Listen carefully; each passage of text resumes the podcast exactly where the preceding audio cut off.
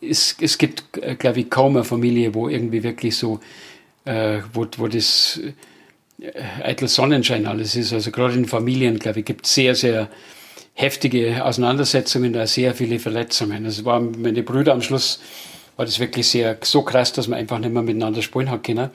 Jetzt mit meinen Kindern funktioniert es viel besser. Also das ist erstens spielen wir noch nicht so lang, aber zweitens ist es natürlich so, dass man, in, dass man einfach viel freier miteinander umgeht und, und das ist, dass man sie sehr gern mag.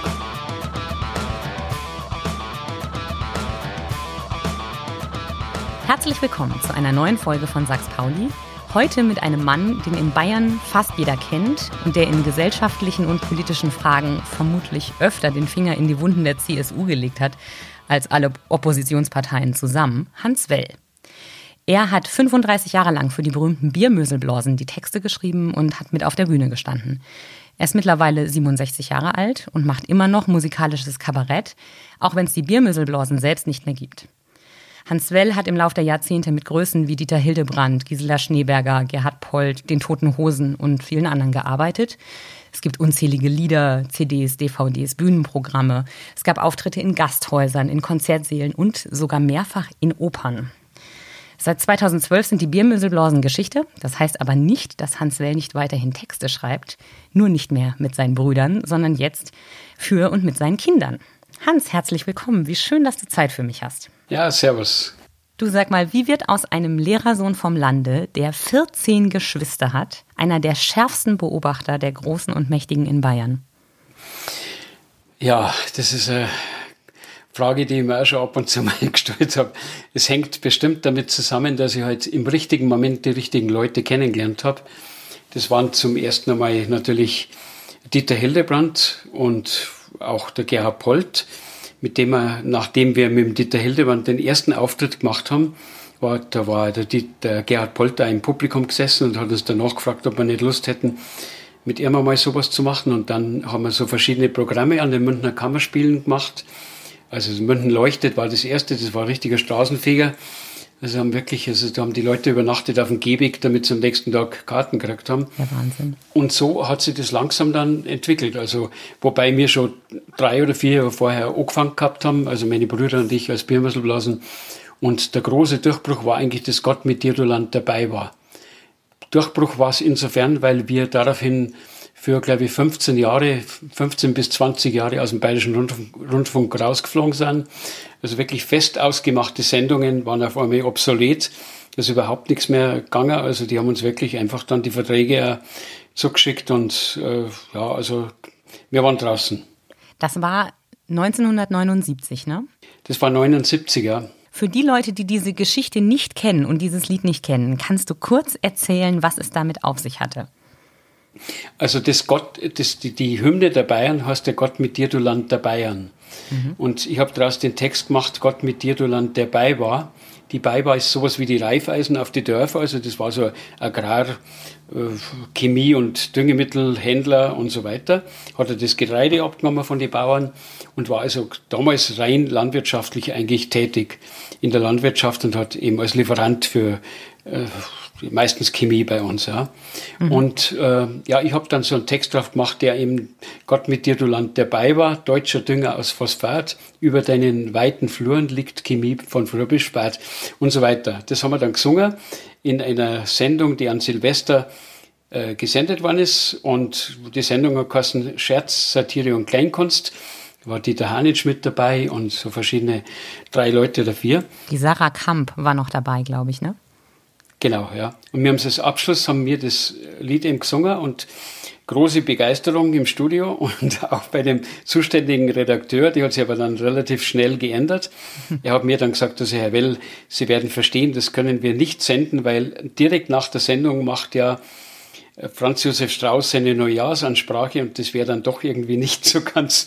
Und es hat sich dann später herausgestellt, dass der, dass der früher Pressesprecher der CSU war, dieser Redakteur. Mhm.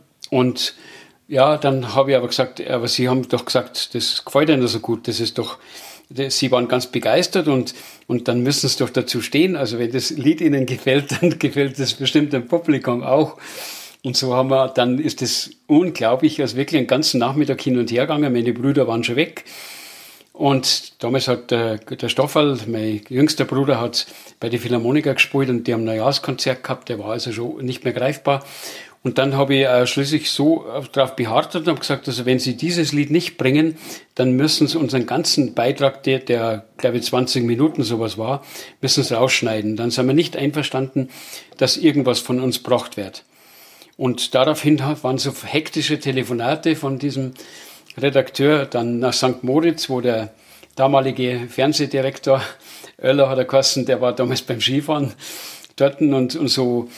Und dann hat der das schließlich wirklich fünf Minuten vor Sendebeginn ist das Ganze abgesegnet worden. Und eben mit dem Resultat, dass wir daraufhin also für wirklich für 15 Jahre oder 16 Jahre vollkommen aus dem Sender getilgt waren. Berühmter hätte man die Biermöselblasen nicht machen können.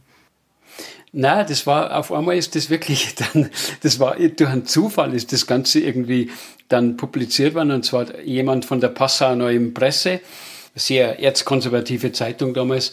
Ein Kritiker hat das Ganze aufgegriffen, nachdem das gesendet worden ist und hat gesagt, der Bayerische Rundfunk sollte seinen Namen ändern. Wegen dieses Liedes. Und dann daraufhin ist das Ganze dann ja eben in die Zeitungen gekommen. Die Süddeutsche Zeitung hat dann was, äh, so einen Gegenbericht gemacht und hat dann, war auf unserer Seite, der Merkur und so weiter waren nicht so ganz. Pfarrer haben sie aufgeregt, weil das eine Beleidigung der Kirche wäre und so. Und auf einmal ist der Text dann überall unter den Leuten gewesen und Schlagzeilen in den Zeitungen und so. Und das, der Text ist auf einmal sehr bekannt worden. Und das Gute war, dass der Text doch relativ witzig und einen guten satirischen Gehalt gehabt hat. Und dadurch ja, ist man eigentlich mit dem richtigen, äh, mit dem richtigen Zungen, Zungenschlag dann einfach bei vielen Leuten bekannt worden und die und ab dem Zeitpunkt waren wir überall ausverkauft. Mit dem einen und, und überall, wenn wir wo hinkommen sind, in ein Dorf für irgendeine Feuerwehr, wo ja auch das CSU-Publikum gesessen ist, dann haben die gesagt, gell, euch spielen sie nicht beim Bayerischen Rundfunk, haben wir schon gehört, gell, und so schon. Und das ist ein großer, großer Adel. Also das ist wirklich die, also wenn man so äh, in Bayern, wenn, wenn, wenn jemand sagt Hund dann heißt das also wirklich, das ist die größte Auszeichnung, was es überhaupt gibt. Definitiv. Das hat außer den Biermöselblasen nur der Scheibenwischer geschafft, oder? Also, ja, ist einmal ausgeblendet, stimmt. Aber jedenfalls von wegen Scheibenwischer, also Dieter Hildebrand war wirklich, der, der hat das dann hat aufgegriffen und hat uns eben immer wieder äh, in, zum Scheibenwischer eingeladen. Und wir waren dann eigentlich häufig, häufig Gast dort, ab und zu mit dem Gerhard Polter und mit der Schneeberger, aber oft auch allein, als Gruppen, als Biermesselblasen. Und das war für uns natürlich auch mit äh, wichtig, dass wir, weil dadurch sind wir halt über die Grenzen Bayerns also bekannt waren und ja, und haben dann sehr viel in Baden-Württemberg immer wieder gespielt mhm. oder also, ein, also bis Hamburg oder Berlin, überall eigentlich. Schweiz und Japan, überall mhm. weltweit. Und das war ja eigentlich eine tolle Zeit. Ja. Jetzt war es ja schon so, dass ähm, deine Gruppe vor allem die bayerische Gesellschaft und die bayerische Politik auf die Schippe genommen hat und kritisiert hat und ähm, sehr genau hingeschaut hat, was da eigentlich los war. Wie ist das denn in anderen Regionen angekommen? Habt ihr dann das Programm geändert? Habt ihr äh, andere Schwerpunkte gesetzt oder mussten die dann quasi sich mal ein bisschen mit der CSU befassen?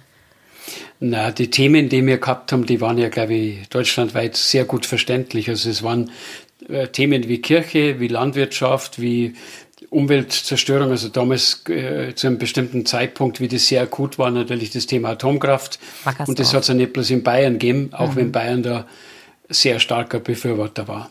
Mhm. Das heißt, die Programme haben überall funktioniert. Die haben überall wunderbar funktioniert, also wirklich komischerweise vom musikalischen her sogar in Südafrika oder so. Das war wirklich also, also von der Satire her, also was von dem, was man auf den Arm nehmen wollte. Aber in Deu deutschlandweit war auch der Dialekt überhaupt kein Problem, weil die Leute haben gemerkt, also für mich war so ein Schlüsselerlebnis, wenn wir im Hamburger Schauspielhaus einmal einen Auftritt gehabt haben. Und am Anfang haben wir so Landler gespielt. Also Landler ist so äh, musikalische Form halt, so Dreivierteltakt mhm. und sehr bayerisch und sehr typisch. Süddeutsch, sagen wir so. Und dann haben wir die angefangen mit Landl und sofort, wirklich wie ein Pavlovscher Reflex war das, haben die Leute zu schunkeln begonnen. Weil einfach natürlich bayerisch und, und, und, und, und so eine Musik, alle haben sofort an Musikantenstadel gedacht. Mhm. Und dann hat sich das relativ schnell, also wirklich nach dem zweiten Lied war das vollkommen anders. Die Leute haben uns natürlich sehr ernst genommen dann und haben sich ja gut amüsiert und man merkt ja dann, also bei den Pointen, ob das verstanden wird oder nicht. Ja. Und wir haben uns kein, in keinster Weise dann bemüht, dass man sprachlich da Konzessionen macht, sondern wir haben da schon weiter, also einfach den Dialekt äh, gesungen, den wir oder gesprochen, den wir, den wir halt haben und der zu uns passt und der halt authentisch ist. Hm, alles andere wäre ja auch irgendwie nicht mehr ihr gewesen. Genau, ja. Mhm. Es ist ja eine Besonderheit, die euch ausgemacht hat, dass ihr dieses sehr volkstümliche, tief bayerische, äh, dialektale mit sehr scharfer spitzer Kritik verbunden habt. Mhm. Ja, so, wir, wenn ich kurz unterbrechen darf, also es ist volkstümlich waren eher so diese Moix und so und Maria Hellwig und alles, was da so, oder Florian Silbereisen jetzt.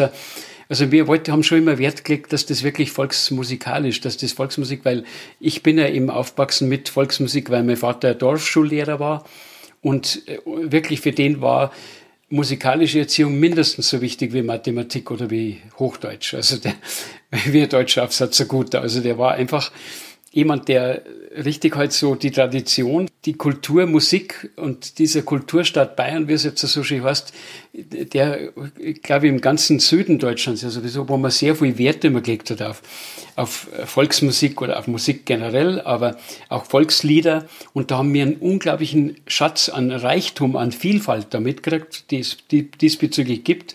Und das war der, der Boden, also die Basis für uns. Und aufgrund deren haben wir halt einfach dann habe ich halt andere Texte dann dazu gemacht, die in der Zeit verankert waren, die halt in der die Lebenswirklichkeit und die Realitäten halt wiedergespiegelt haben vom Publikum, das da unten gesessen ist und das war glaube ich der große Erfolg und natürlich hat man versucht, das Ganze mit Witz und nicht da irgendwie mit erhobenem Zeigefinger äh, darüber zu bringen, sondern schon mit dem nötigen satirischen Witz und, und, und Humor. Hm. Kabarett ist ja was, wo die wie soll ich sagen, die Reaktionen nicht immer gleich sind. Also nicht jeder lacht über jeden Kabarettisten, nicht jeder versteht mhm. den gleichen Humor. Ähm, aber bei euch hat das außergewöhnlich gut funktioniert. Also ihr habt von ähm, den einfachsten Leuten bis hin zur intellektuellen Elite wirklich alle erreicht. Ihr habt Dorfgasthäuser mhm. zum Beben gebracht und die Oper. Ja, oder, oder, also was für mich also ein ganz krasser, das krasse Gefälle eben, mal schön gesagt hat, wir waren im Wiener Burgtheater und haben da einen Auftritt gehabt und am nächsten Tag waren wir in einem Bierzelt mit 3000 Leuten. Mhm. Und dieses Gefälle, das war schon sehr steil. Aber trotzdem hat man eigentlich unser Programm haben wir nicht groß ändern müssen, weil es war mir wichtig immer, dass man genauso irgendeinen Maurer oder irgendeinen Nicht-Akademiker erreicht wie ein Akademiker. Und, und das ist uns gelungen, natürlich also mit über das Stilmittel, erstens einmal die bayerische Sprache, die auch eine Milieusprache und eine Charaktersprache ist, und dann eben diese Musik, wo einmal irgendjemand hat einmal geschrieben, ein Kritiker, die Musik läuft den Leuten in die Ohren wie das, wie das Bier in die Kehle. Und, mhm.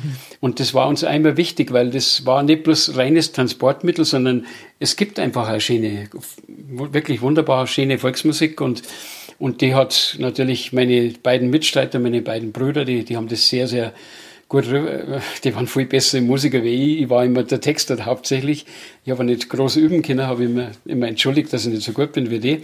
Aber eben einer meiner Brüder hat eben bei den Münchner Philharmoniker als Solotrompeter gespielt und hat überhaupt, also wenn der Instrument angelangt hat, dann hat schon gelungen gut. Und, und so war das natürlich schon wichtig. Das, das genauso wichtige Standbein wie die Texte war eben die, die, die Musik dazu und die mhm. musikalische Qualität, die man mitgebracht hat auf die Bühne. Wie haben deine Eltern das geschafft? Du hast ja gerade selbst gesagt, dein Vater war Dorfschullehrer und du hattest mhm. 14 Geschwister. Deine ganze Familie macht ja Musik. Es gibt ja nicht nur dich und deine Brüder und jetzt mhm. deine Kinder, sondern deine mhm. Schwestern haben noch ein Ensemble. Ähm, es gibt noch ein mhm. weiteres. Wie war das möglich in dieser Zeit? Also zunächst einmal, ich habe mit den Brüdern angefangen gehabt als, als Biermüsselblasen, wir waren da schon so zehn Jahre nach uns haben die Schwestern als Willküren angefangen. Mhm. Und das war natürlich schon ein Eisbrecher, weil zunächst einmal war das, das Familienweltbild war sehr konservativ. Also meine Eltern haben sie in der Nazi-Zeit kennengelernt und beide waren auch sehr nationalsozialistisch geprägt und, und das war das Gedankengut natürlich in den 50er Jahren absolut genauso wie, also hat sich nicht groß unterschieden von den 40er Jahren. Und so sind wir erzogen worden. Und ich bin dann halt, habe halt das Glück gehabt, dass ich nach München ins Gymnasium gegangen bin und dass ich da halt andere Meinungen einmal gehört habe, als wie auf dem Dorf damals üblich und, oder wie von meinen Eltern oder Geschwistern. Und so hat sich das, haben wir angefangen und das war natürlich, damals ist das zunächst einmal auf sehr harte Widerstände gestoßen in der Familie. Also ältere Brüder, also einer meiner Brüder war damals bei der NPD. Also das einfach damit man mal sieht, wie, wie krass eben die Unterschiede waren, die da aufeinander geprallt sind. Mhm. Und dann äh, hat sie aber daran im Verlauf der Zeit hat sich das ganze Weltbild der Familie gewandelt, muss ich sagen. Also meine Eltern sind da wirklich, und Gott sei Dank auch meine Brüder sind da wirklich, haben ganz andere Blickwinkel auf einmal gekriegt auf auf das, was da an Vergangenheitsbewältigung bei uns damals noch sehr lange gebraucht hat, in, nicht bloß in Bayern, sondern ich glaube in ganz Deutschland. Mhm. Und überhaupt auf, auf ganz andere Einstellungen in Bezug auf Umwelt und, und äh, ja, in Bezug auf Politik oder Gesellschaft. Gab es da was, was diesen Wandel ausgelöst hat ähm, in deiner Familie? Ich glaube, das war, nicht, war schon, dass, dass, wir im, diese, dass wir als Biermüsselblasen diese Auftritte gehabt haben und dass wir auch mit, mit, natürlich war die Familie stolz drauf, dann irgendwann, dass wir doch überall eigentlich, ja, dass die Leute uns Ming haben und dass das gut, für gut gefunden haben und uns äh, ernst genommen haben mit dem, was wir da machen. Dass wir waren da nicht irgendwelche volkstümlichen Kasperl oder so, die auf der Bühne rumkopft sind, sondern das, was man gemacht hat, das war schon, das hat schon einen, einen Stellenwert gehabt in der mhm. Gesellschaft. Und ich kenne also immer wieder gibt es Leute, die von der katholischen Landjugend war eine ganz wichtige Organisation in Bayern. Das war die Jugendorganisation des äh, Bayerischen Bauernverbandes. Und aus, in dieser Zeit hat sich das alles gedreht. Also das sind sehr viele Biobauern in Bayern dann, haben umgestellt eben auf Biolandwirtschaft, also normal, konventionelle Bauern, die, die nach, die Söhne eben. Und aus dieser Zeit, da weiß ich, dass heute noch reden mir oft Leute und sagen, ihr, habt's, ihr wart so wichtig für uns, ihr habt unser Weltbild eigentlich wirklich äh, verändert. Also was ihr gemacht habt, das war ganz ein wichtiger Einfluss in meiner Jugend. War dir das damals schon bewusst? Na, war mir nicht bewusst, da war ich selber noch so jung. Also, ich war, ich, ich, also aber ich habe schon gemerkt, dass man natürlich, also dass das, was man auf der Bühne macht, das, das, das war schon, das war ein Politikum.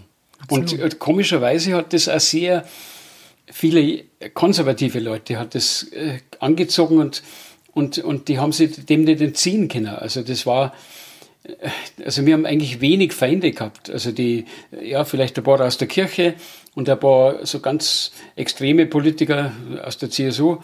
Das war damals Staatspartei. Das kann man sich heutzutage in, in, in Bayern gar nicht mehr vorstellen. Also weil inzwischen auch die Figuren natürlich andere sind. Also Söder oder so Typen, das ist ja im, im Vergleich zu Strauß oder so wirklich so, zu, zu so Potentaten ist ja das gar nichts mehr. Und die CSU war verästelt wirklich in, in alle Bereiche der Gesellschaft, also wirklich zur Feuerwehr. Es hat nichts gegeben, keine Organisation, keine gesellschaftliche Zusammenkunft ohne die CSU. Das war alles, die CSU war Bayern. Mhm. Und äh, Leid wie mir, das war irgendwie, das war im Grunde genommen ein Fremdkörper. Dieter Hildebrand haben es leichter als Fremdkörper wahrnehmen können. Also wir waren in dem Sinn kein Fremdkörper, weil wir haben diese, die, die Musik und die Sprache von den Leuten gehabt. Mhm. Also da waren die Irritation war zunächst einmal groß bei eben bestimmten CSU-Kreisen, weil die haben damit nicht umgehen Ja. Das war, das war etwas, was ihnen fremd war. Und auch, dass wir auf einmal dann so viel Zulauf vom Publikum gehabt haben. Also wenn irgendwo ein Bierzelt oder was war, und wir haben da gespielt für die Feuerwehr, für den Schützenverein oder so, die Veranstaltungen waren innerhalb von einer eine halben Stunde waren die ausverkauft. Die zwei, drei drei.000 Karten weg. Hm. Wart ihr vielleicht diejenigen, die das gesagt haben, was sich sonst niemand getraut hat zu sagen? Das bestimmt, aber ich glaube, das Entscheidende war, also, dass, dass man das Ganze natürlich auch mit einem bestimmten Witz gemacht hat. Also wenn man jetzt irgendwie wirklich da so als, als Liedermacher auf die Bühne gegangen wäre und, und einfach nur irgendwelche Wahrheiten verkündet hätte, das wäre nicht das gewesen, was, womit man die Leute wirklich mitgenommen hätte in Bayern ist ganz wichtig, dass man einfach einen bestimmten abgedrehten Witz hat. Und wenn man den hat, dann, dann Österreich genauso wahrscheinlich. Oder Württemberg, kann ich mir auch vorstellen. Hm, ich also das, das ist einfach, das überzeugt dann die Leute, dass, dass das auch nicht verbissen ist, was man sagt, sondern natürlich, also es, es muss eine Schärfe haben und zwischen Witz und Spott oder so. Man hat natürlich in damaligen Zeiten hat man viel Spott äh, braucht. Das war wichtig, um zu überleben das war ja damals, mein Gott, kann mich noch gut erinnern an die Filbinger Geschichte, damals in Baden-Württemberg, da haben wir ja schon angefangen gehabt zum Spielen. Und eines der ersten Lieder war über dieses Thema, natürlich nicht direkt über den Filbinger, aber über dieses Thema, dass sehr viele Nazis in der Gesellschaft nach, in der Nachkriegsgesellschaft einfach dann wieder halt Fuß gefasst haben und dass die wieder höchste Ämter begleitet haben, mhm. politisch und gesellschaftlich. Das passt ja sehr gut zu dieser Geschichte beim Fassanstich im Hofbräuhaus 1981. Das war so ähnlich, ne? Das war wirklich ein Glücksfall. Also, weil da hat uns jemand, der Sohn vom Finanzminister, vom damaligen, oder äh, nicht, nicht, vom, ein Ministerialbeamter war das, der, der, Sohn von einem Ministerialbeamten, der das Ganze organisiert hat, diesen Starkbeanstich im Hofbräuhaus.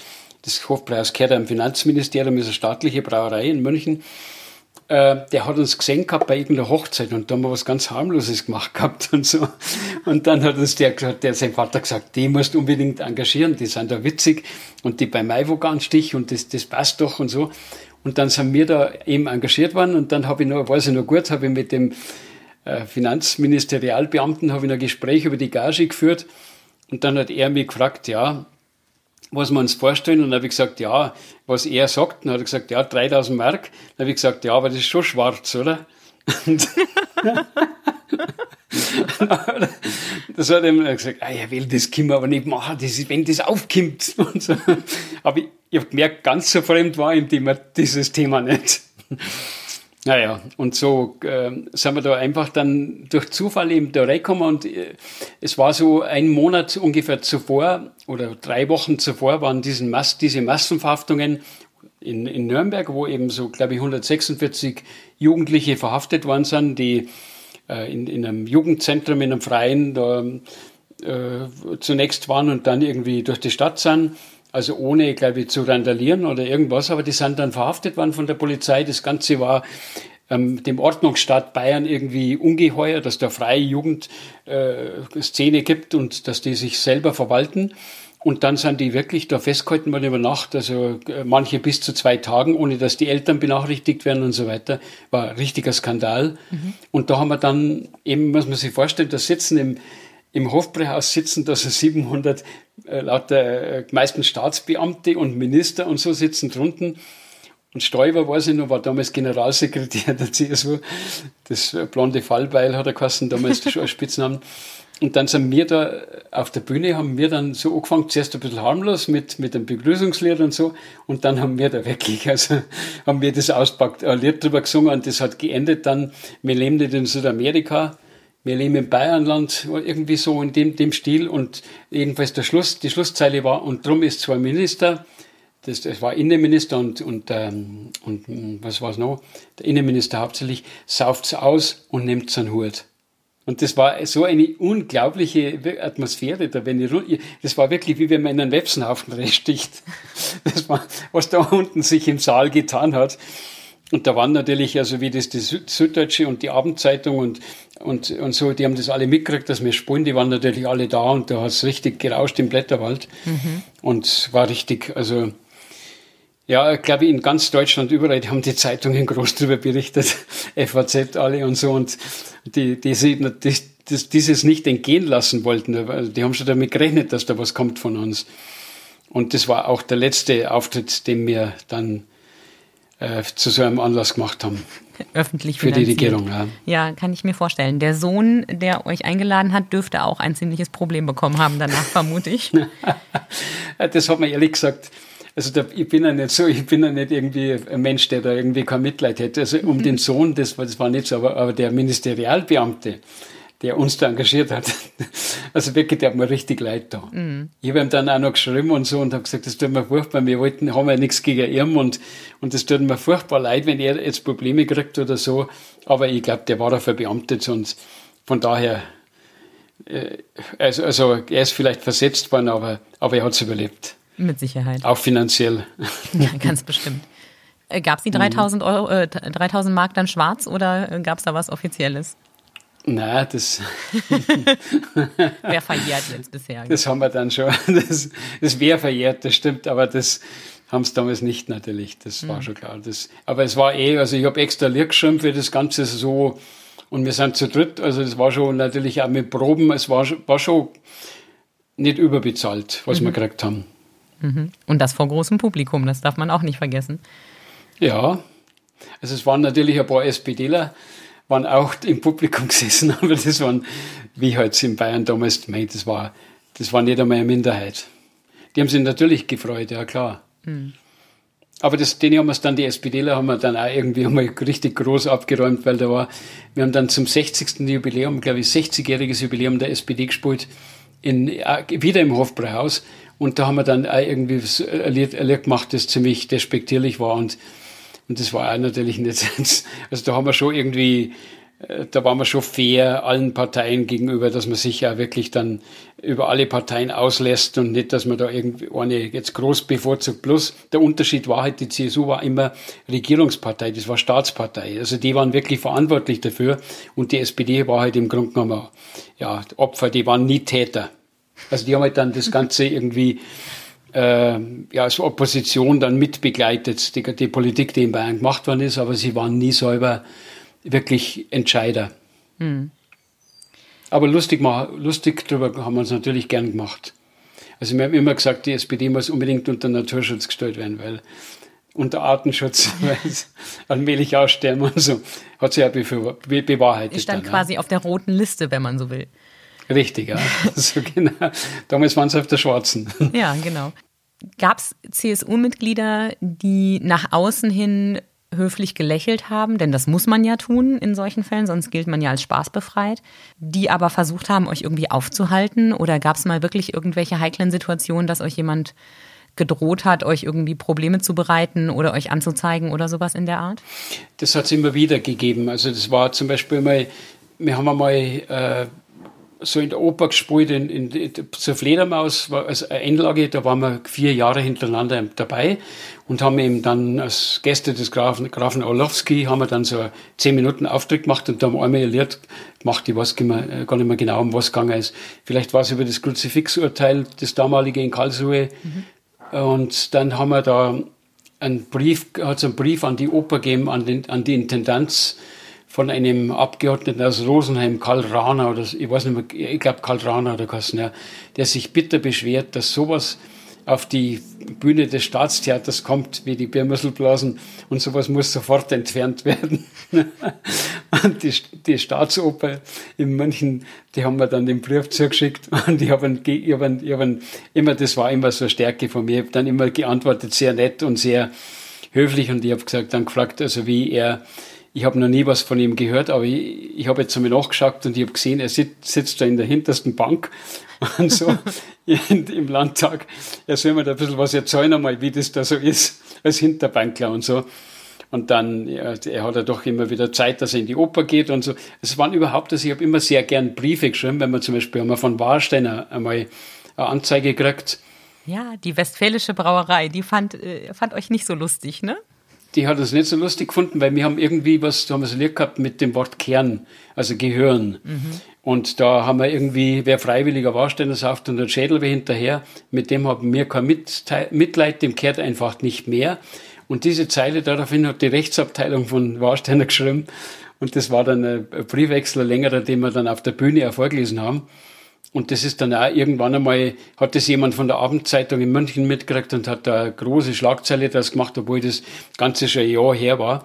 Aber jedenfalls hat dann äh, Warsteiner sofort, nachdem das groß in die Öffentlichkeit gegangen ist, dann ist das, war, glaube drei oder viermal habe ich da hin und her geschrieben und immer, immer die Zeilen verschärft dann. Mhm. Also zu, zur Warsteiner gehört zu, irgendwie was zum, zu, zu Messer gehört zum Ding und, und, und zum äh, und zu einem Warsteiner, da gehört unbedingt ein Aspirin und zur Gülle der Urin und zu einem Warsteiner unbedingt ein, ein Aspirin und so. Und das war dann, irgendwann haben die gemerkt, dass es gefährlich wird und dann haben sie aufgehört, haben es nicht mehr geschrieben. Und ich habe dann nochmal an Warsteiner geschrieben, sie sollen es doch bitte wieder schreiben, weil die Brieffreundschaft doch nicht so enden sollte, dass man nicht mehr schreibt und so. Und das, das war dann immer eigentlich ein, der Humor und das, der Sport und der Witz war immer ein gutes Mittel, dass man auch so Prozesse dann vermieden hat. Genauso mal in Liechtenstein. Also in, haben wir mal einen Auftritt gemacht und da hat uns eben die graue Eminenz, die, diese der kostet, ich glaube Moser oder so, der, der so, äh, den haben wir irgendwie da, bei dem haben wir was gemacht über, über Schwarzgelder und so weiter, die in Liechtenstein da eben verwaltet werden. Und dann haben wir auch vom Sühnegericht in Vaduz haben wir also ein Schreiben gekriegt, dass wir, wir werden zitiert vor Gericht und so. Und dann habe ich einfach das wirklich mit großer Hutzpe habe ich da ganz ja, ziemlich frech zugeschrieben und habe gesagt, ist Söhnegericht. Und, also wir, wir kommen nur, erstens freies Geleit, zweitens die Veranstaltung muss am 1. April stattfinden und drittens, wenn man äh, die, weil der, der, der, dieser Fürst von Liechtenstein hat, glaube ich, irgendwie drei oder vier Töchter gehabt wenn jeder von uns eine der Töchter zur Frau kriegt und so in, in dem Stil und so. Und dann ist auch nichts mehr gekommen. Also, die haben dann irgendwie, und Heribert Brandl von der Süddeutschen hat mir dann äh, der leitender Redakteur, der, der Jurist, Staatsanwalt, glaube ist, der hat mir dann im Nachhinein erzeugt, du, das war sehr gefährlich, weil Liechtenstein ist assoziiertes Mitglied der EU und wenn ihr dort verurteilt werdet, dann kommen wir heute halt und wegen Rufschädigung 300.000 Euro oder sowas, dann kommen die und pfänden euch nach jeder Veranstaltung. Also insofern war gar nicht so ohne. Bloß das habe ich damals gar nicht wahrgenommen gehabt. Also mir, mir war einfach die Gaudi beim Schreiben war mir wichtiger. Die Gaudi beim Schreiben, hast du die immer? Also wie schreibst du? Wie muss ich mir das vorstellen? Diese Texte, die du schreibst, die sind ja ein bisschen boshaft manchmal, aber trotzdem sehr humorvoll und sehr spitz und sehr pointiert. Woher kommt das? Wie, wie arbeitest du? Also der Glücksfall ist natürlich, dass einem irgendein Lied einfällt und dass das ganz auf die Schnelle geht. War zum Beispiel so ein Klagelied vom Uli Hoeneß, also wo sich der Uli Hoeneß eben so bitter beklagt über sein furchtbares Schicksal. Das war damals, wie diese wird verurteilt worden ist mhm. wegen Steuerhinterziehung. Und sowas, das ist mir sehr schnell eingefallen. Da war die Melodie schon da. Die Melodie habe ich genommen vom Andreas Hofer Lied. Also das ist Andreas Hofer, dem, dem Tiroler Freiheitskämpfer in, mhm in den, in, in den Mund gelegt worden ist und das in Bayern jeder kennt und so und, äh, und das war dann auch so, irgendwie das war schnell, also wirklich auf Anhieb ganz schnell, war gut und es dann irgendwann, jeder hat jemand auf, ins Internet gestellt, hat sehr viel Klicks dann gehabt und so, aber meistens ist es schon ziemliche Arbeit, also man sitzt einfach dann davor und entwirft viele möglich, möglichen Strophen und viel wird weggeschmissen und dann irgendwann, irgendwann hat man es halt. Oder man hat es nicht und dann liegt es ein Jahr oder zwei und dann kommt der Schluss irgendwann. Dann kommt wirklich die Pointe, die abgeht, fällt einem auf einmal ein. Das mhm. ist dann, aber, aber manches, also ich glaube so, bestimmt 50 Prozent äh, kommt nie auf die Bühne und, und es wird nie so reif, dass man es wirklich, dass man das Gefühl hat, das, das ist jetzt wirklich gut. Das ist so gut, dass es guten Gewissens auf der Bühne singen kann. Bist du derjenige, der das entscheidet oder gehst du mit einem Text zu denjenigen, mit denen du gerade zusammenarbeitest, früher deine Brüder, jetzt deine Kinder?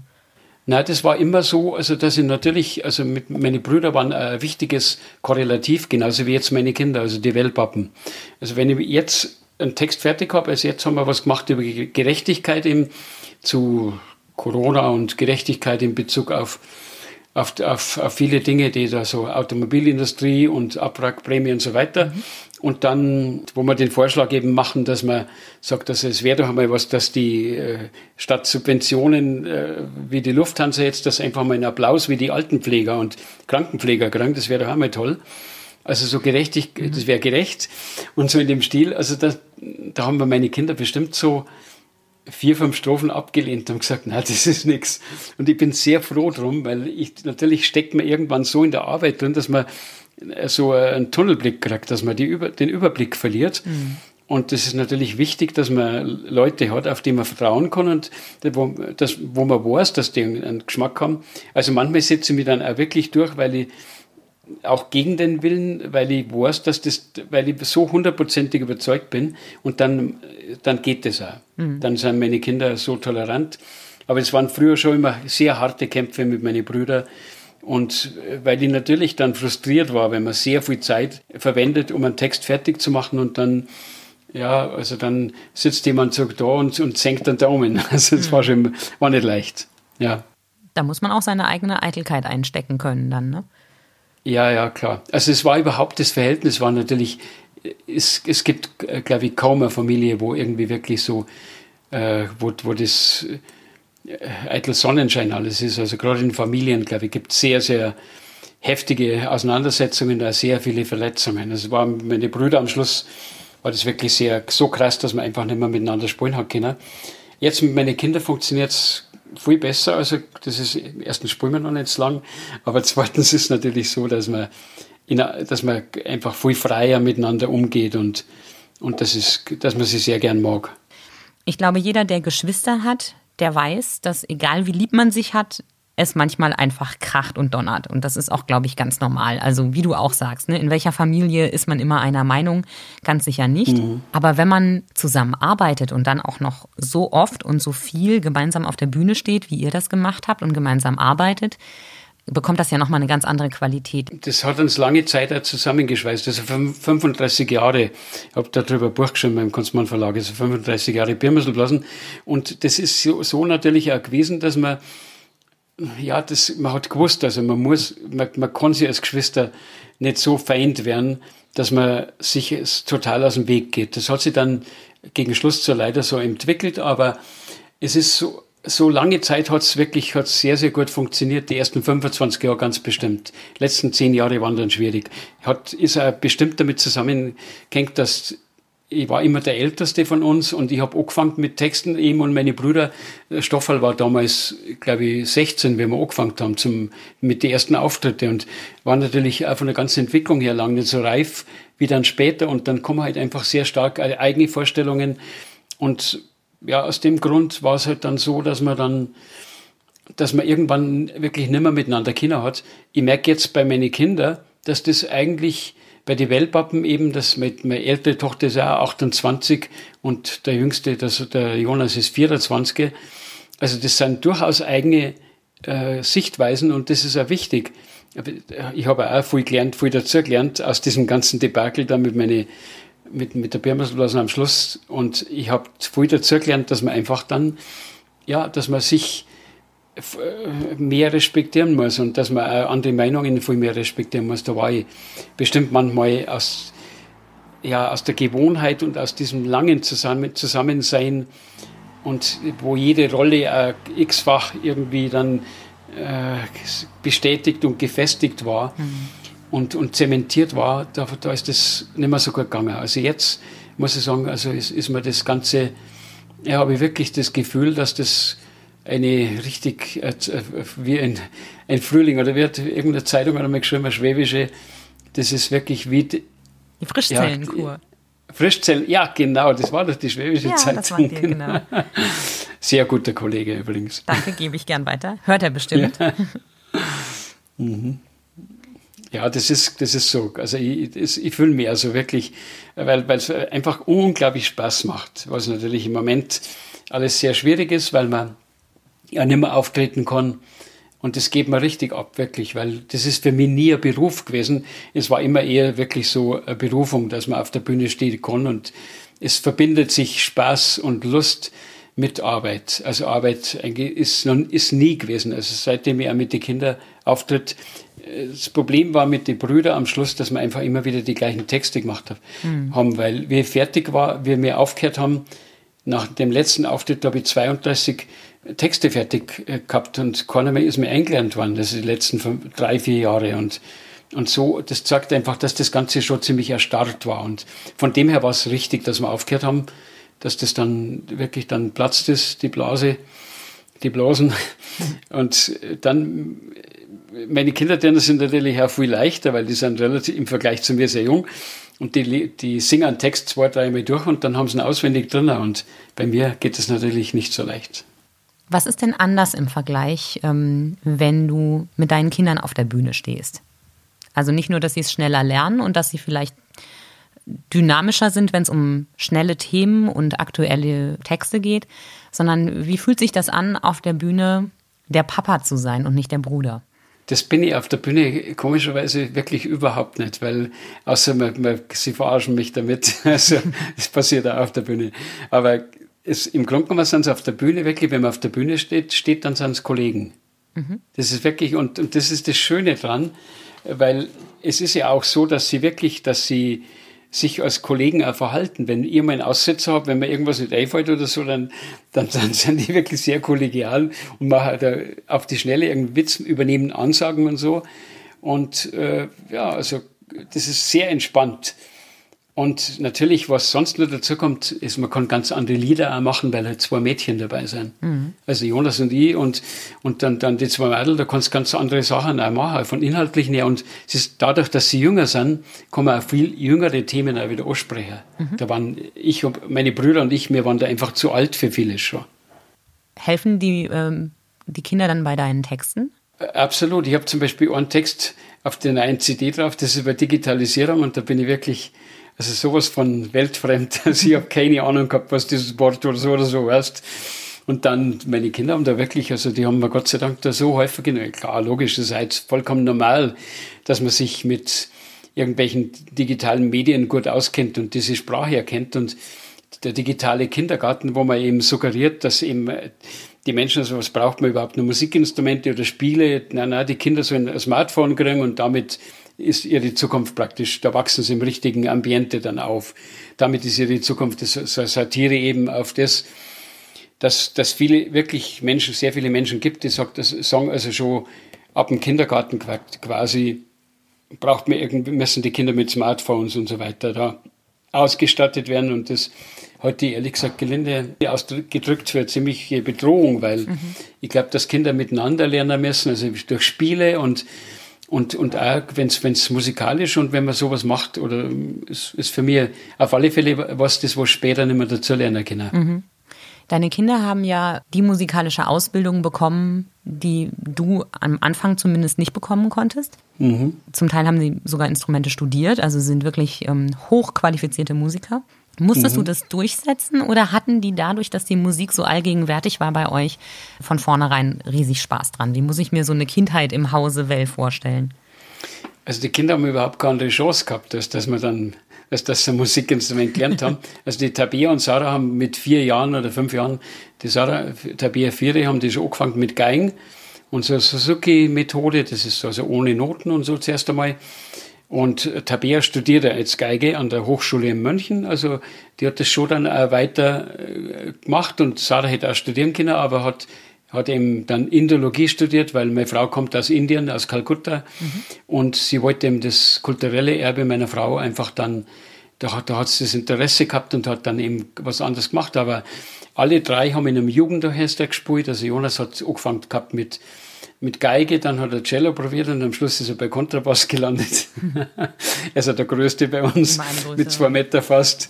Und dann, äh, ja, also ist das so, haben die in einem Jugendorchester mitgespielt, in Buchheim, die, also äh, Welt, ja, Weltpreisen kann man nicht sagen, waren zwar mal in Australien, aber da waren die Kinder nicht dabei, aber Litauen und und, und, und die haben überall die ersten Preise gemacht, einen unglaublich guten Dirigenten und, und Geigenlehrer gehabt dort. Hatten. Und also die haben wirklich eine gute Grundausbildung genossen. Also es war bei mir gar nicht der Fall, weil wir uns daheim ja mit, mit 15 Kindern haben wir uns gar nicht die Instrumente für alle leisten können. Mhm.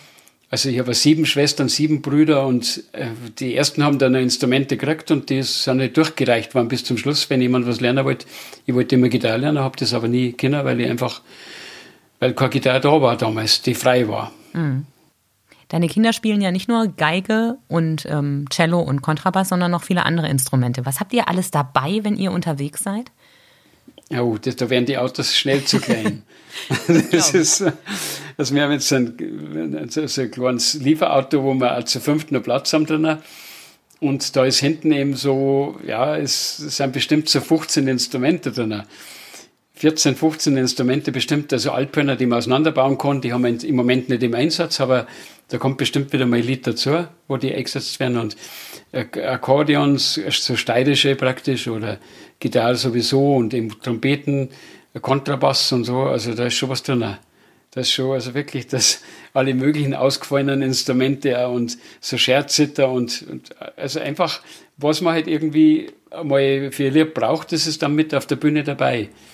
Und bis man dass man es da irgendwo hinbringt, das ist schon ziemlich eng im Auto. Also wir überlegen uns eine Erweiterung vom Fahrzeug, also, mhm, dass man ein größeres Auto uns zulegen muss, müssen, ja. Mhm. Aber lauft ihr dann nicht Gefahr, vielleicht noch weitere Instrumente reinzupacken? Das ist bestimmt zwangsläufig dann der Fall. Aber also wir müssen eher, wir haben gesagt, das müssen wir mal so Instrumente wie Maultrommel oder sowas, die eher dazu nehmen, dass das Ganze wieder ein bisschen weniger wird. Aber nein, es ist schon so, dass, das war mit den Brüdern genauso eigentlich, hat man ziemlich viele Instrumente dazu genommen und wenn man eins einmal richtig kann, dann, dann merke ich, also gerade bei der Tabea, wir haben gestern wieder was aufgenommen fürs, fürs Internet, für YouTube und oder für den BR zuerst einmal und, und die, die kann halt dann auch Keyboard spielen oder so, das ist überhaupt kein Problem. Oder, oder spielt auch Gitarre, wenn es sein muss, dann nimmt jetzt, wenn man zweite Gitarre braucht, dann geht das. Also das ist, oder Mandoline, das, ja gut, ist ähnlich wie Geige von den Griffen her, aber es, es ist einfach, da ist schon, die Begabung ist nicht, glaube ich, in die Wiege gelegt, sondern man lernt es einfach durch das, dass man, wie man aufwächst. Mhm. Und, und ich habe ja schon, wie die Kinder klar waren, habe man viel gesungen mit ihnen und äh, ja, so Weihnachtsspiele gemacht, so, so bayerische und mit den ganzen Weihnachtsliedern und bin sehr froh, dass die Kinder diese Grundausbildung eben mitgekriegt haben, das, oder diese Basis, diese musikalische, diese Vielfalt,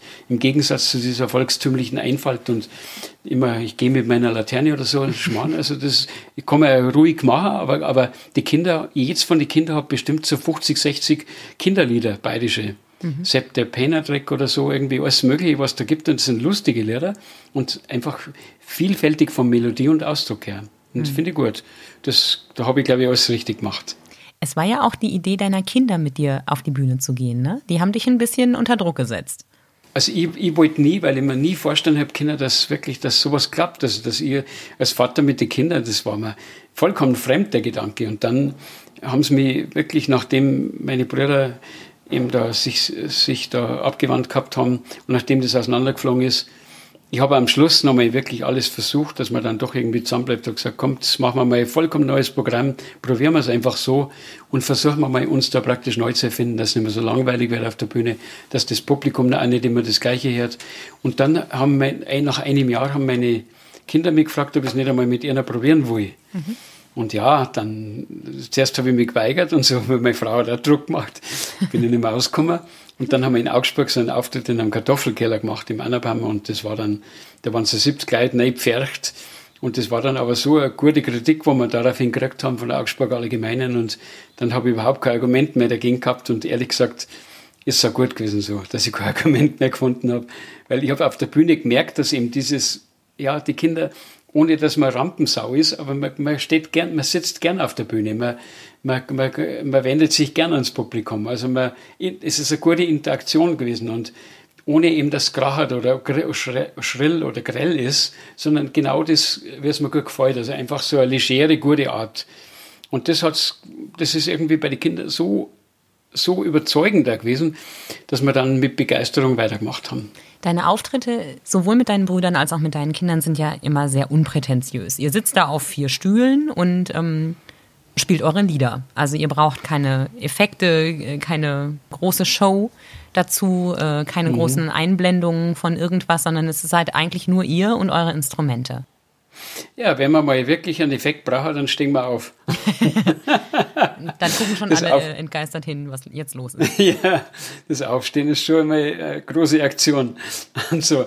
Na, aber man hat im Grunde genommen, glaube ich, braucht man nicht, braucht man nicht irgendwelche so irgendwelche Nebel oder was was, Hexen zum Beispiel, wenn man irgendwas parodiert.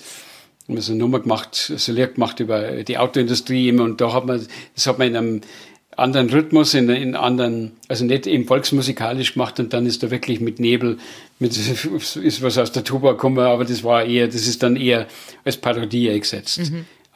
Aber das, es muss einfach, es muss Text und, und, und, und Vertonung und Gesang und so und Instrumentierung dazu, das muss einfach genügen. Und das, Gott sei Dank ist so, also ist das jahrzehntelang mit den Brüdern gut gegangen und jetzt, ja, immerhin seit, seit wann, wie lang, sieben Jahre, geht das wunderbar gut, sieben, acht Jahre geht es wunderbar gut mit den Kindern. Also, hm. das ist wirklich wie eine Gnade für mich. Also wirklich, das ist so, so äh, unvorstellbar, dass, dass sowas klappt, weil die, viele Leute fragen mich, wie gibt's denn das, dass deine Kinder da mitmachen, wie gibt's denn das? Mhm. Und, und so, und Volksmusik nur dazu, die, die müssen doch Rockmusik oder Punkmusik hören und so. Nein, nein, das ist eher, die Kinder sind diesbezüglich so, dass sie sagen, äh, Mensch, Papa, was hast du denn mit, mit deinem Rap oder Punk oder so? Das ist der Schmalen, machen wir doch Ding, das lösen machen wir doch volksmusikalisch, das ist, passt besser. Hat dir das zwischendurch nicht mehr gereicht, wenn du sagst, dass deine Kinder sagen, was hast du mit deinem Punk oder Rap? Also hattest du das Bedürfnis, was zu ändern? Ja, manchmal ist es natürlich so, dass man wirklich, dass man eher dann, wenn wir damals mit den Toten Hosen mhm. äh, unterwegs waren, zum Beispiel, da habe ich ja so eine Nummer geschrieben gehabt über Spargelstechen. War damals schon ein großes Thema, dass der Spargelstech aus Rumänien über herkommen, zu, mhm. zu Corona-Zeit natürlich umso mehr jetzt. Und da, das haben dann die Toten Hosen gemacht gehabt. Und es war natürlich schon interessant auf der Tournee, wo wir waren. Damals haben die das gesungen und das war für mich natürlich schon witzig und interessant zu hören, wie sowas mit der vollkommen anderen Vertonungsidee dann klingt. Mhm. Und äh, ja, manchmal ist es ja sowieso, also bei dem, was wir jetzt auf der Bühne machen, das so, dass die Kinder ganz andere Vertonungen bringen. Also und, und, und dass das nicht unbedingt jetzt volksmusikalisch sein muss, das ist schon klar. Also das ist, also ich tue mich einfach von Haus aus schwerer, also weil ich habe da viel weniger, ich bin viel weniger mit sowas aufgewachsen. Ich bin mit vollkommen anderer Musik aufgewachsen und das heißt, ich tue mich schwerer, sowas zu spielen, zu singen und, und von rhythmisch dadurch zu bringen. Und bei meinen Kindern geht das einfach, ja, das ist, ist im Grunde genommen wirklich, ist, von klar auf praktisch haben die das auch miterlebt. Also sind ja nicht bloß mit Volksmusik aufgewachsen, sondern haben natürlich auch Freunde gehabt, sind in die Schule gegangen, wo man ganz was anderes gehört hat. Mhm. Wie ist es bei dir? Was hörst du privat, wenn du nicht äh, selbst Musik machst?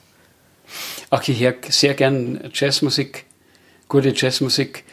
Und ähm, es gibt da so Leute, die haben das, die verbinden das fast mit klassischer Musik, wie der Vinzenz Klink vom, äh, von der Wielandshöhe in Stuttgart, ein guter Späßel von uns wunderbarer Musiker, genauso gut wie er Koch ist wahrscheinlich. Und äh, also ich mag Jazz, also das, das verbindet mich mit dem Jonas sehr stark.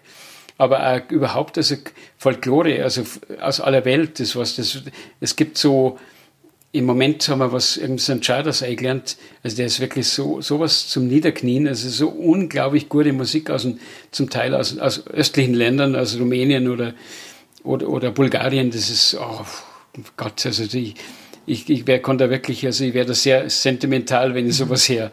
Also so wunderschöne Melodien und da, oder italienische Musik zum Beispiel, also neapolitanische Musik, sizilianische Musik, also Volksmusik, das ist ein Reichtum genauso wie im, im Bayern oder im Alpenland. Und das sowas gefällt mir auch wahnsinnig gut. Mhm. Naja, ansonsten bin ich halt weniger aufgewachsen mit, mit Rockmusik. Ich habe das natürlich als Kind gehört und das war Auflehnung, man hat sich torlang wachsen lassen und das war, aber richtig drin war ich da nie. Also mhm. so, ich habe schon, also Led Zeppelin und, und, und so uh, Creedence Clearwater Revival und alles, was da gegeben hat. Natürlich habe hab man das mitgekriegt, ACDC und alles, aber ich, schon mit ABBA bin ich da vollkommen ausgestiegen gewesen. Das war mir zu seicht. Okay. Zum Entsetzen meiner Frau. Welche Rolle spielt denn deine Frau eigentlich in diesem kunterbunten Musikdurcheinander? Meine Frau, die ist ein Picker, also ist in Indien aufgewachsen. Mhm. Bis sie 18 Jahre war, ist dann nach Kalifornien, nach Los Angeles zum Studieren gegangen. Und wir haben uns kennengelernt, weil sie kurz, weil sie war mal ja beim Auftritt von uns in Vaterstetten bei München, weil ihr mütterlicherseits ihr Großvater, ist, Mutter kommt ja aus München und der, da hat es einen Preis gegeben, Preisverleihung und sie war in der ersten Reihe gesessen. Wir haben die Laudatio gesungen praktisch für den Preisträger und so haben wir uns kennengelernt und äh, dann ist sie äh, Dublin, Gott sei Dank, und äh, sie macht jetzt das Management, wenn man so, sowas so sagen kann. Ist für uns ganz wichtig, dass das nicht irgendeine ein, ein, eine Agentur macht, sondern dass das meine Frau macht, weil so wie es mein Bruder, der Michael, früher gemacht hat für uns als Biermusselblasen, damit man einfach die Bezüglichkeit hat, weil bestimmte Veranstaltungen, die man eigentlich gern Veranstalter, die man gern unterstützt, zum Beispiel kleine, an, irgendwelche Anliegen von Bürgerinitiativen, dort hat die irgendwelche Agentur, Agenturen sagen dann von vornherein, nein, das, das bringt zu wenig und die sind dann, mhm. beteiligt und die sagen, das, da, wird, da kommt der Schnitt nicht raus für uns. Und somit haben wir immer das, die Möglichkeit, dass wir, dass wir kontrollieren, wo tritt man auf und, und für wen spielt man. Und, Und, und das ist eigentlich, glaube ich, eine gute Methode und meine Frau macht das sehr gern und ist ja bei jedem Auftritt mit dabei. Und die haben mir schon oft gesagt, Mensch, sag mal, du hörst das, die Sachen zum Teil schon wirklich hundertmal, das gleiche, das Lied, das haben wir jetzt schon so lange im Programm, wie hältst du das aus? Nein, nein, meine Frau sagt, die hört das ist mir wieder gleich gern. Gott sei Dank, ja. Ja, ihr spielt sie auch immer wieder gleich gern.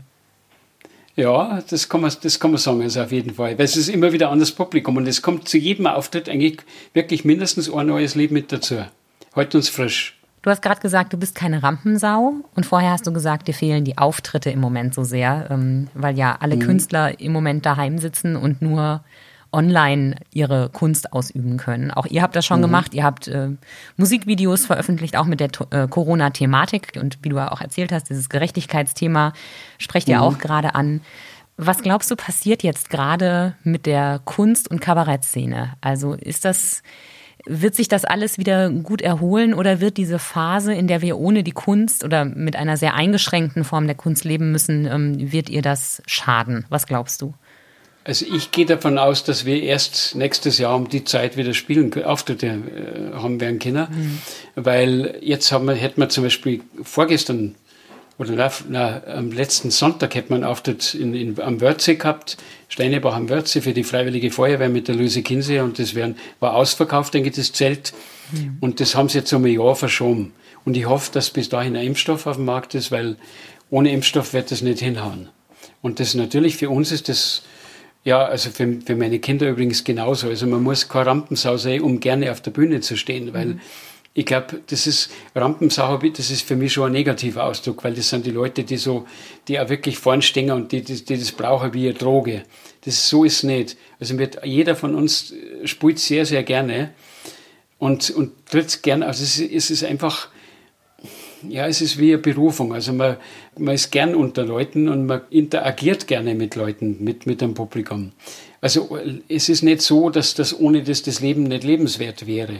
Also es ist mhm. natürlich, haben wir jetzt, wir sind jetzt sehr viel zusammen gewesen, meine Kinder mit, mit Lebenspartnern oder äh, Lebensgefährten, die waren jetzt äh, bei uns, also fünf, sechs Wochen und seit, eigentlich seit Ende März sind die da gewesen, in Quarantäne alle mhm. und wir waren zu acht und jeden, jeden Abend hat jemand anderer gekocht und so und das war einfach wirklich, ich muss schon bald sagen, also es hört sich jetzt furchtbar an, aber es war mit die schönste Zeit unseres Lebens, also so in dieser familiären Situation und es ist voll entstanden an Neuem. Wir können das leider heute nicht umsetzen auf der Bühne, aber, aber es ist so viel, was man dann vom Programm her mit dazu gewonnen hat. Und von daher würde ich mich natürlich wahnsinnig freuen, wenn man dann wirklich wieder auf die Bühne könnte. Aber wir haben zum Beispiel, wir hätten jetzt im Herbst eine Tournee unter anderem nach, nach Leipzig, Dresden und Berlin. Und das ist in der Distelspur in Berlin, Herkules College in in Dresden und so, das sind lauter große, tolle Bühnen, wo ich mit den Brüdern auch schon war. Und das tut natürlich weh, wenn sowas abgesagt ist. Mhm. Ja. Aber es geht nicht anders und also jeder von uns wäre, also wirklich das Schlimmste wäre, wenn man wirklich dann, wenn Leute äh, gefährdet würden durch das, dass man, dass man, dass, dass man auf der Bühne steht und unten die Leute sich da anstecken oder so. Das wäre ganz, ganz grauenhaft, damit kann man schwer leben. Mhm, das glaube ich. Ich würde dich um eine kleine Prognose bitten. Wenn das alles wieder Normalität ist, wenn wir wieder auf Konzerte gehen können, wenn ihr wieder auftreten könnt, wenn wieder tausende Leute in einem Saal sitzen dürfen, was sicherlich noch lange dauern wird, bis wir soweit sind. Glaubst du, die Leute wollen Kabarett über Corona hören oder glaubst du, dass dieses Thema dann keins ist, über das ihr singen und schreiben werdet? Ich glaube, das kommt darauf an, was man über das Thema macht und wie man es macht.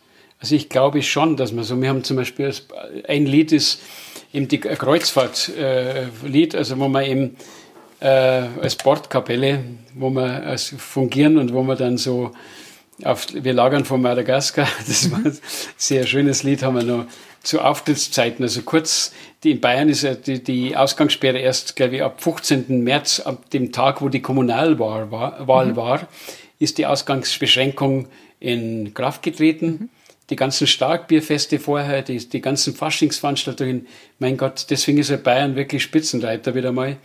Also Bayern ist auch vorne bei so bei, bei jetzt bei den Corona-Zahlen, weil man das einfach nicht abgesagt hat. Mhm. Also es war wirklich ein klarer Verstoß oder Fehler vom Söder, der nie benannt wird. Er ist der beliebteste Politiker Aber er, was, er hat wirklich meiner Meinung nach dem Volk geschadet, dadurch, dass er, dass er diese unpopuläre Maßnahme nicht durchgesetzt hat. Mhm. Er behaupt, behauptet er immer, er hat genau gewusst, also wie, was auf uns zukommt. Und natürlich hat er das gewusst als Politiker, er hätte diese Starkbierfeste, diese Faschingsveranstaltungen alle absagen müssen, jetzt aus, aus der Distanz betrachtet. Und er hätte die Leute, den Leuten auch verklickern können. Das ist nicht gemacht worden. Also jedenfalls, wenn man über sowas, so ein Thema, wenn man das ernst jetzt angeht, ist, glaube ich, wird schwierig sein.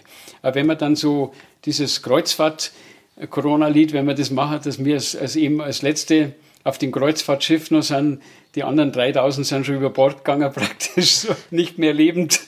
Und wir sind jetzt die Letzten und meine Kinder schauen wieder, weil es ist, die schauen mich dann an, weil es geht die Frage, wer wird wohl der Nächste sein? Und dann schauen sie mich an. So. Also das ist schon, das, ich glaube, mit Witz kommen das Thema bestimmt nach wie vor. Ist ja äh, einschneidende Geschichte gewesen, die ja unglaublich, die, die äh, jetzt zunächst einmal prägt und auch die Gesellschaft weiter prägen wird. Also mhm. ich möchte nicht wissen, wie viele Arbeitslose da bleiben werden. Mhm. Es verbindet uns alle, ne? Es ist niemand nicht betroffen von Corona. Ja. Ja, ja, und also ich hoffe, dass bei der Presse, dass, dass das nicht durchschlagt, sondern dass die Zeitungen sich, dass die eher einen Nutzen daraus ziehen, weil die Leute ja doch eigentlich jetzt viel mehr Interesse für Hintergrundinformationen haben müssten. Das ist, das ist auch weil, so. Ja, ja, ich, das, das ist wirklich das beruhigend dann. Mhm. Das stimmt. Mhm. Ja, und das nächste Lied, eben, das wir machen, das ist, geht um Abstand halten. Mhm. Und da, da fordern wir ja so, also wenn man sieht, also was da an Wirrköpfen unterwegs ist, also was da bei diesen Hygienedemos und so, und dann wirklich da fordern, das, das sind immer, ist immer der Refrain, da fordern alle Psychotherapeuten Abstand halten und so. Aber wir fordern natürlich Abstand bei der Tiermast, weil irgendwelche multiresistenten Keime, die gedeihen natürlich wesentlich besser, wenn die Viecher so auf zwei, zwei Schweine auf einen Quadratmeter zusammenstehen, als wenn wir uns Abstand zwei Meter voneinander hätten. Und so, und da, also die nächste Pandemie, die wird da sowieso wieder hausgemacht sein, weil man einfach bestimmte Formen in der Landwirtschaft, weil die ja immer konzentrierter werden und immer schlechter werden. Mhm. Wie entgegen zu dem, was man, was die Politik immer wieder behauptet, leider Gottes, aber das Thema Landwirtschaft bleibt uns erhalten. Mhm. Und Energie genauso. Das machen wir gern. Also das haben wir mit Begeisterung dabei. Jetzt irgendwann spielen wir mal im, äh, in der Nähe von Freiburg. Das wäre im Mai gewesen. Und äh, eben zum Thema Windkraft, weil der ganze Tal Sturm läuft gegen Windkraftwerke. Mhm. Und ich schaue jetzt gerade aus dem Fenster rauf, raus. Ich, ich, sehe Andex und links von Andex ist Stamberg. Und da sehe ich drei riesige Windradl vor der Alpenkulisse. Und die sind 200 Meter hoch. Und das am Anfang auch in Entrüstungssturm durch Stammberg gelaufen. Inzwischen sind die Leute begeistert und wollen mehr Windradl haben, weil sie sagen, das ist einfach, wir brauchen das. Es ist die Energiewende und man, es ist notwendig. Mhm. Und wenn es aber andere Energieformen gibt, die besser ist, äh, alternative, nicht fossile Energieform, dann, ja gut, dann, dann machen wir was anderes. Aber so, um zu überleben, ist das einfach wichtig und da ist der CSU-Landrat ganz stark dahinterher gewesen übrigens, dass Windradl kommen. Entgegen zu dieser restriktiven äh, Politik, die Bayern sonst hat mit dieser 10-H-Regelung. Mhm. Ich lebe mittlerweile im vierten Bundesland in Deutschland und egal wo ich gelebt habe, die Windräder sind überall ein Thema. Überall. Das ist total interessant. Das stimmt. Aber das, das hängt zum Großteil auch damit zusammen, dass man die Bürger nicht beteiligt. Ich glaube, in dem Moment, wenn die Leute, wenn das Dorf, es gibt eine Gemeinde in der Nähe von Kempten im Allgäu, das ist Wilpolsried. Mhm. Diese Gemeinde hat, glaube ich, 21 Windräder, die sind auf so einem Höhenzug und die, die haben, der CSU-Bürgermeister übrigens, und die haben inzwischen die haben ein Hotel gebaut, haben einen Veranstaltungssaal gebaut, mit dem, die haben, glaube ich, tausend, tausendfache Überschuss, verkaufen den Strom teuer und gut. Und das, das ganze Dorf steht dahinter. Und warum? Weil die Gemeinde hauptsächlich mit profitiert hat. Mhm. Es gibt ja auch Genossenschaftsmodelle. Ja, hat es früher gegeben, das hat die Regierung abgeschafft, glaube ich, mhm. SPD. Und, aber früher, es, es ist natürlich, äh, wenn irgendein Investor kommt von irgendwoher, der dann damit Kohle machen will, das finde ich auch nicht so toll für die Bevölkerung. Mhm. Aber wenn, wenn, die, wenn man die Möglichkeiten bietet, dass man Bürger äh, Wind, Windanlagen errichtet oder dass die Bürger oder die Gemeinde sich beteiligt, nicht weit weg von uns, so circa 15 Kilometer im Mammendorf, da haben sie drei, zwei Windräder jetzt errichtet und die Gemeinde, alle Bürger schauen immer drauf auf die Zahlen, wie viel jetzt wieder, wie viel haben wir wieder eingespeist und so. Und das läuft gut, obwohl es Bayern ist. Also, weil man immer sagt, in Bayern, das bringt eh nichts und so von wegen. Also es ist, und Windkraft gehört genauso dazu, wenn mir wirklich, ich bin fest davon überzeugt, wenn meine Kinder eine Zukunft haben wollen oder deren ihre Kinder, wenn man nicht umsteuern und wenn, wenn, wenn man nicht möglichst bald äh, fossile Energien hinter uns lassen, dann wird es so, wird es sehr bitter enden. Wie das endet, das kriege ich ab und zu mal mit, wenn wir in Indien sind, mhm. bei den Schwiegerleuten. Und da, wenn man mal einen Sturm erlebt hat mit 200, über 200 Stundenkilometern, da weiß man, dass bei uns kein Haus mehr und kein Wald, kaum mehr Wald stehen mhm. bleibt. Mhm. Und also rechtzeitig sich und, und das Lieb, das kleinere Übel in Kauf zu nehmen, ist, glaube ich, wesentlich sinnvoller, als dann, ja gut, das, mein Gott, ich bin kein Politiker, aber das, sowas, da geht es einfach, da geht es um, um Existenz, um unsere Existenz, glaube ich. Ja, aber du bist vielleicht kein Politiker, aber es gibt wenige Leute in Bayern, die so viel öffentliche politische Arbeit gemacht haben wie du. Ja, und, und man hat einfach dann ein Forum, weil die Leute einem zuhören und sie, und es gingen nicht die Rollos runter und, und sie machen nicht zu, die, die, die, man wird nicht in der Schublade einkategorisiert, sondern wenn man eben das ganze Thema mit, mit, mit, mit Witz rüberbringt, so dass die Leute auch nur lachen drüber und über sich selber vielleicht auch lachen können und so, dann hat man gewonnen. Gibt es ein Thema, wo du sagst, darüber mache ich keine Texte, darüber kann man nicht lachen? Gibt es bestimmt. Also es ist immer schwierig, dass man das Richtige einfällt. Wir haben jetzt ein Lied gemacht über, über das Thema Missbrauch. Das ist auf der CD Didel Dudel auch drauf und das mhm. geht über, das heißt Bistum Bayern mhm. und Bistum mit IE geschrieben. Okay. Und, und da gibt es halt, bei, besonders bei uns in Bayern, gibt es halt also wirklich fürchterliche Fälle. Mhm. Aber man konnte es dann, äh, ja, es ist, halt, es ist einmal jetzt das nicht jetzt unbedingt sehr, sehr zum Lachen ist, aber das ist naturgemäß so. Mhm. Mein Gott, ich kenne Leute, die sie umgebracht haben, deswegen, weil sie missbraucht worden sind mhm. als Kinder von einem, von einem Pfarrer und so. Also das, wenn man das mitkriegt, auch in seiner näheren Umgebung, dann einem schwer, dass man was Lustiges darüber schreibt. Aber du hast ja auch immer schon Musik geschrieben, wo einem oft genug das Lachen im Halse stecken bleibt. Ne? Es ist ja nicht immer nur lustig, sondern es gibt ja schon auch viele Texte, äh, wenn ich die höre, wo ich denke, oh, mhm. ouch, das ist, äh, es ist wahr mhm. und es ist, es ist spitz, aber es ist nicht lustig.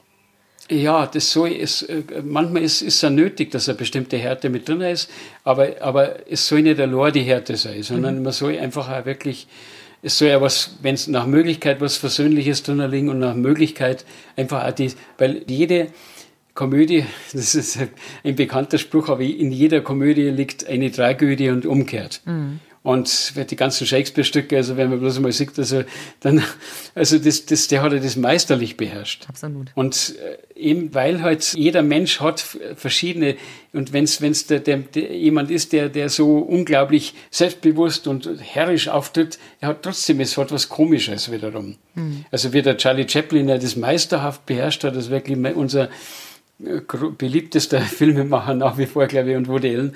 Also wie der große Diktator, wo er den Hitler einfach mhm. in einer, wirklich so unglaublich komisch auch dann verspottet, also dass, dass der Hitler zur Witzfigur wird. Und äh, ja, also das ist die, die größte Kunst überhaupt. Mhm. Das ist nicht immer so gegeben, dass, dass, dass, dass einem das einfällt das Richtige. Also dass man so ein Thema wie eben Missbrauch, dass man das auf die, mit der, auf die richtige Art und Weise eben dann so rüberbringt, dass trotzdem unterhaltsam ist. Hm. Aber wenn ich dich richtig interpretiere, dann sind im Moment genügend Persönlichkeiten unterwegs und genug äh, Themen, die dafür sorgen werden, dass du auch ohne Auftritte genügend Stoff und genügend neue Stücke hast, wenn es wieder losgehen kann. Ja, klar, das ist besonders in Bayern. Das Bayern ist ein Jungbrunnen. Mhm. Ich sag bloß Andreas Scheuer, Dobrindt. ja. Alexander Dobrindt. Ja, also auch, und, auch Söder und Seehofer liefern ja gerade ja, ja. doch einiges an Vorlagen. Genau. Ja, ja, genau. Oder dieser Linnemann oder so Typen in der Bundespolitik, wobei wir am liebsten natürlich in Bayern bleiben, weil das ist mhm. überschaubar, da kennen wir uns aus. Aber es gibt natürlich schon, es gibt, die CSU ist wirklich ein Jungbrunnen für irgendwelche granatenmäßig komische, absurde Typen. also, und das bleibt uns ja erhalten, da bin ich sicher. Okay. Hans, ich danke dir sehr für deine Zeit und für deine Erzählung. Gerne, du. Ich hoffe für uns alle, dass wir bald wieder live ähm, zuhören, zuschauen und musizieren können. Ja, also das, das ist für meine Kinder, ich merke immer mehr, es geht der Jonas für ein Jahr nach England, nach London wegen dem Studium, macht seinen Master dort, da haben wir einen Ersatz für ihn, aber das ist, es ist ihm eigentlich sehr schwer gefallen, dass er das macht. Mhm. Wir haben alle gedrängt, er muss das machen, weil er der Gummer geworden ist. Und trotzdem, trotz vielen Bewerbern ist er damit ausgesucht worden. Und es ist für uns alle natürlich ein großer Schritt, also dass der Jahr weg ist, aber ist wichtig für ihn, für, für seine Zukunft. Und, und, und ihm fällt es wahnsinnig schwer, dass er nicht mitsp mitspielen kann. Er hat sich schon überlegt, ob er am Wochenende ab und zu mal, ob er, ob er mit dem Zug zurückfährt, mit dem Nachtzug, damit er am nächsten Tag mitspielen kann. Mhm. Aber das so weit gehen wir nicht. Das, kann nicht. das darf nicht sein. Müsst ihr euch irgendwo treffen, wo es nicht ganz so weit ist. wir spielen dann in Norddeutschland, dann geht's. genau. Oder in Frankreich. Ja, genau. Jeder fährt ein Stück. Ja. Okay. Nochmal vielen Dank. Und Gerne, ähm, du. Alles Gute weiterhin. Passt gut auf euch auf und bleibt gesund. Mach mal, ebenfalls, gell? Serti. Gut, servus. Das war Sachs Pauli, ein Podcast von und mit Andrea Pauli. Die Musik hat Tommy Haug für uns geschrieben und eingespielt. Mein Gast heute war der Musikkabarettist Hans Well von den Biermöselblasen und Wellbappen. Wenn auch Sie, wenn auch ihr Feedback oder Vorschläge für Themen habt, dann schreibt mir an podcast.schwäbische.de. Danke fürs Dabeisein. Wir hören uns.